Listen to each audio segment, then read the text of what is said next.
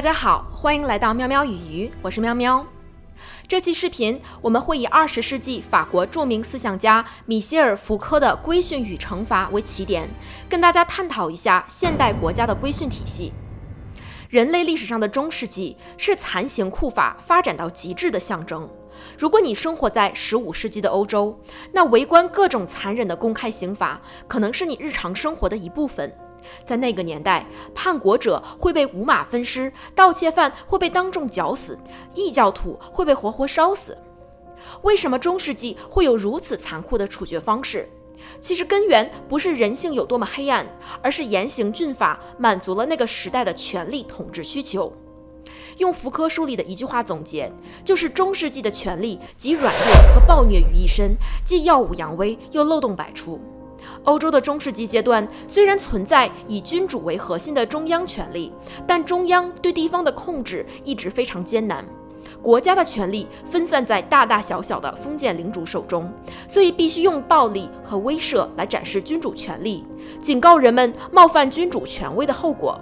换句话说，中世纪的刑罚更多的是一种政治仪式，因此具有严酷和公开两个特征。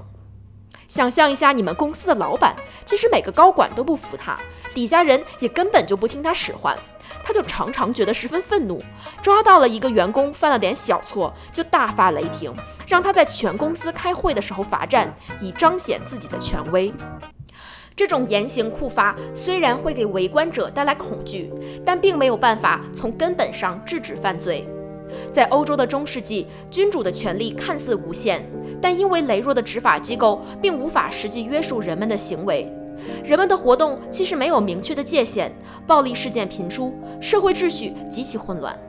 十五世纪开始，欧洲进入了近代时期，经过了地理大发现、宗教改革、工业革命、文艺复兴、启蒙运动等一系列历史事件，率先进入了现代国家时期，建立了一整套新的管制社会的体系。也就是在这个阶段，世界人口迎来了爆炸性的增长，人口增加，社会规模扩大。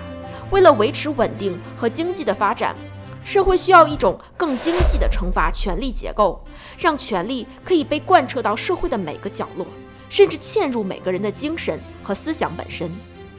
我们现在熟知的那一套法院、审判、监狱体系，就是在这个阶段被建立起来的。这套体系被证明比中世纪的公开严酷处决更能有效地管理社会。从1750年到2010年，世界人口增长了将近十倍，由7.5亿增长到77.5亿。但在世界的大部分国家，基本的社会治安还是有保证的，审判和惩罚也以更人道的方式进行。这一切到底是怎么做到的？福柯的这本《规训与惩罚》从三个角度分析了现代国家治安体系的核心，它们就是惩罚符号、监狱规训和社会规训。惩罚符号的关键词是尺度。在中世纪，权力对人的惩戒是没有严格标尺的，偷一片面包，如果运气不好，都可能被当众绞死。但从启蒙运动时期，思想家们就开始提出一种精密的权力技术学。这套学问认为，权力对人的惩戒应该遵循尺度，与破坏社会秩序的程度成比例。惩罚的本质不再是向后看，而是向前看。人们受到惩罚，不是因为过去的行为违反了神圣的君主权威，而是因为这种行为如果在未来继续发生，会破坏社会秩序，造成混乱。这种新的权力技术学会给所有的违法行为加上一个定义。根据其对社会秩序的破坏程度，施加不同比例的刑罚。比如说，因为人的价值高于财产，所以杀人比盗窃的刑期更长，而抢劫处于两者之间。权力技术学有两个好处：第一是让人们可以衡量犯罪的代价与风险；第二是易于传播，可以直接控制人的精神。相比于中世纪，现代社会针对犯罪的惩罚不再作用于肉体，而作用于人的精神。权力以符号学为工具，通过控制思想来征服肉体。就比如说，你上中学的时候，如果老师告诉你，大家必须好好表现，谁惹我生气了，我就让谁罚站。那就算这个老师再凶，因为没有一套与秩序相对应的惩罚符号，你也不知道怎么才能好好表现。但如果你老师在黑板上写出了三条守则：第一，上课不能吃零食，不然作业双倍；第二，上课不能玩手机，不然手机没收；第三，上课不能跟同桌说话，不然这节课站着听课。那你就明确知道了自己该遵守的秩序是什么，违反秩序的代价又是什么。这就是福柯所说的惩罚符号体系。惩罚符号其实是一种艺术。让人们把具体的犯罪行为跟需要遵守的社会秩序联系到一起，通过这种犯罪与惩罚的符号对应，我们在脑子里会不知不觉形成一套社会准则。比如说，上课不应该吃零食，不能跟同桌说话，也不能玩手机。符号存在的意义，就是让我们可以精确审视自己的日常行为，不断拷问自己是否符合这种规范。监狱规训的第一个关键词是监视。在一七八五年，一个叫边沁的英国哲学家提出了一种全景敞视主义监狱。这种建筑由一圈环形的监狱和一个中间的高塔组成。因为采光的设计，高塔中坐着监视人员，可以看到监狱里的所有人，但监狱里的人却无法看到监视人员，也不知道自己是否有被监视，所以总是提心吊胆，不得不好好表现。我读到这个概念的时候，一瞬间就想到了我们高中时班里的监控摄像头，据说直通校长室。我们在上课的时候，那个摄像头就转来转去，你也不知道他有没有在看你，但你就是觉得浑身紧张，不敢有任何小动作。用这种技术，就算摄像头后面只坐着校长一个人，也将这种被监视的恐惧植入了每个人的心里。福柯用全景监狱的例子告诉我们。这就是现代社会监视生活的起源。这个全景监狱设计的绝妙之处就在于，它利用了不可知的权力状态，让每个人自觉审查自己，自愿臣服于权力。它让权力从一种外在的、暴力的、针对肉体的威慑，变成了一种内在的、针对精神的钳制。监狱规训的第二个关键词是改造。监狱其实很像一个纪律严明的军队和学校。目的在于让犯人学会对纪律绝对服从。监狱里的人互相隔离，有严格的等级制度，犯人之间几乎不允许沟通。犯人会被强迫劳动，不是为了给监狱创造 GDP，而是让肉体屈从于有规律的活动，可以养成犯人服从秩序的习惯。本质上是为了确立一种权力关系。监狱里的犯人表现好就可以减刑。也是在奖励那些接受规训、让自己服从秩序的人。然而，监狱从来没能真正消灭犯罪。从十八世纪开始，刑满释放的犯人就常常再度犯罪。针对这种累犯现象，福柯提出了一个惊人的观点：监狱的作用不是消灭犯罪，而是利用犯罪来规制社会。这种感觉就好像一个班里。老师有时不会彻底制服所有的坏学生，留那么几个偶尔不守规矩，但问题不是特别大的，可以杀鸡儆猴，没事儿抓几个典型来强调一下纪律。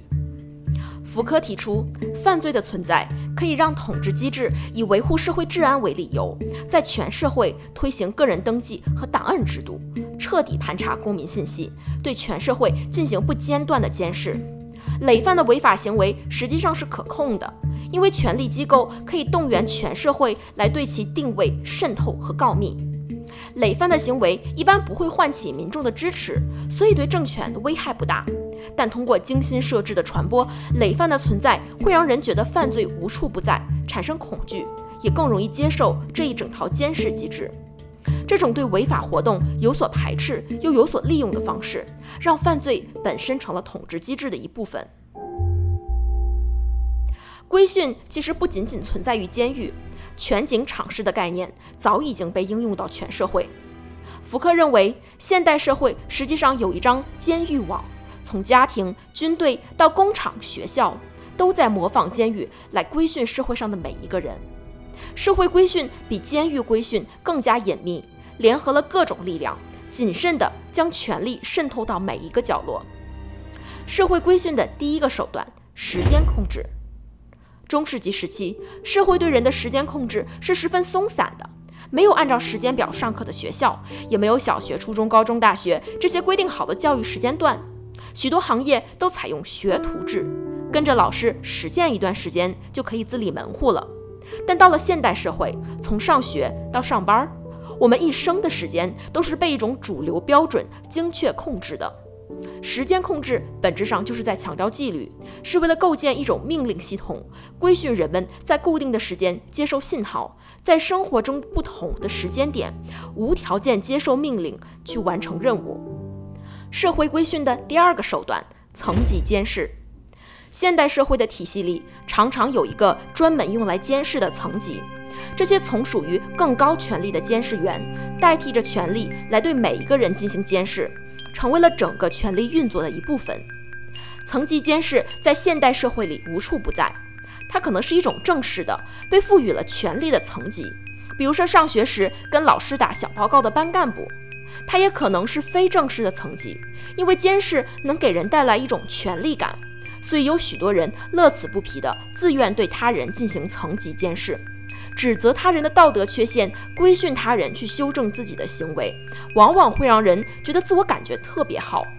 那些过年回家催你结婚的七大姑八大姨，微博上一言不合就喜欢举报别人的行为，都属于这种层级监视。层级监视让规训权力在沉默中渗透到社会内部，虽然不诉诸淫威和暴力，但却是一种更微妙也更有效的规训权力。社会规训的第三个手段。规范裁决。上学的时候，我们常常面临写检查、罚写作业、罚打扫卫生的处罚。这些处罚的目的不是为了惩罚肉体，而是为了规训精神。通过反复让我们做出符合秩序的行为，来不断重申纪律的存在。但同时，我们也会受到奖励。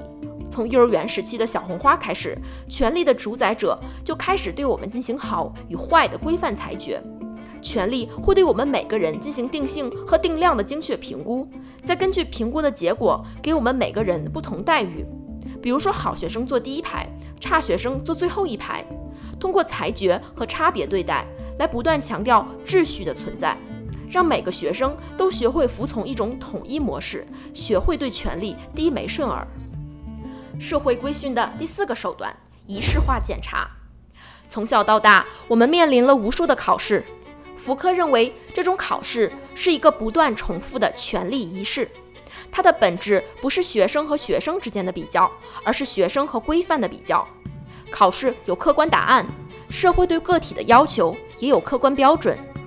在不断的考试和检查中，我们感受到了权力的存在，也拼尽全力让自己更符合一种客观模板。这些在微观层面的训练，让我们的精神不断被驯服。也习惯了在生活的其他方面遵守规则，寻找主流的行为模板。读完这本书，我们会发现，福柯对于现代国家这套规训体制是持一种消极悲观的态度的。福柯承认，正是因为规训体系的存在，人类才能在社会规模大幅度增加的情况下，反而能构建出更稳定的秩序。启蒙运动不仅发现了自由权利，也发明了纪律。这是一种广阔的历史进程，也诞生了一种全新的社会。但是在这种全新的社会下，人类变成了截然不同的模样。我们都变成了受规训的个体，拥有可被计量的人性。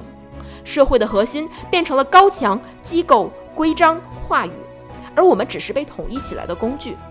我们精神上对秩序的驯服，使复杂的权力关系成为了可能。这个星期，有人在知名舞蹈艺术家杨丽萍的社交账号下留言，引发了许多争议。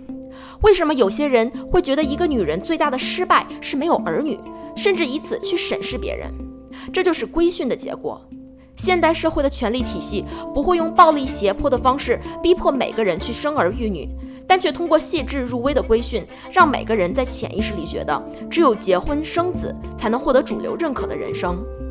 理解了这种规训体系的存在，对个体来说到底意味着什么？对我个人而言，是在每一次我的内心与外界的压力发生冲突时，有能力观察和解构规训存在的种种形式。这种觉知让我可以分清楚内心的恐惧和热爱，更好地做出当下的生活选择。它会让我意识到，不管这规训的力量有多么强大，人生并没有一种完美模板。结婚生子只是万千条人生道路中的一种，是否能带来幸福，并没有绝对的答案。我们只能通过不断倾听自己的内心，去选择自己到底想拥有怎样的人生，这才是自由的灵魂。谢谢大家，我们下期再见。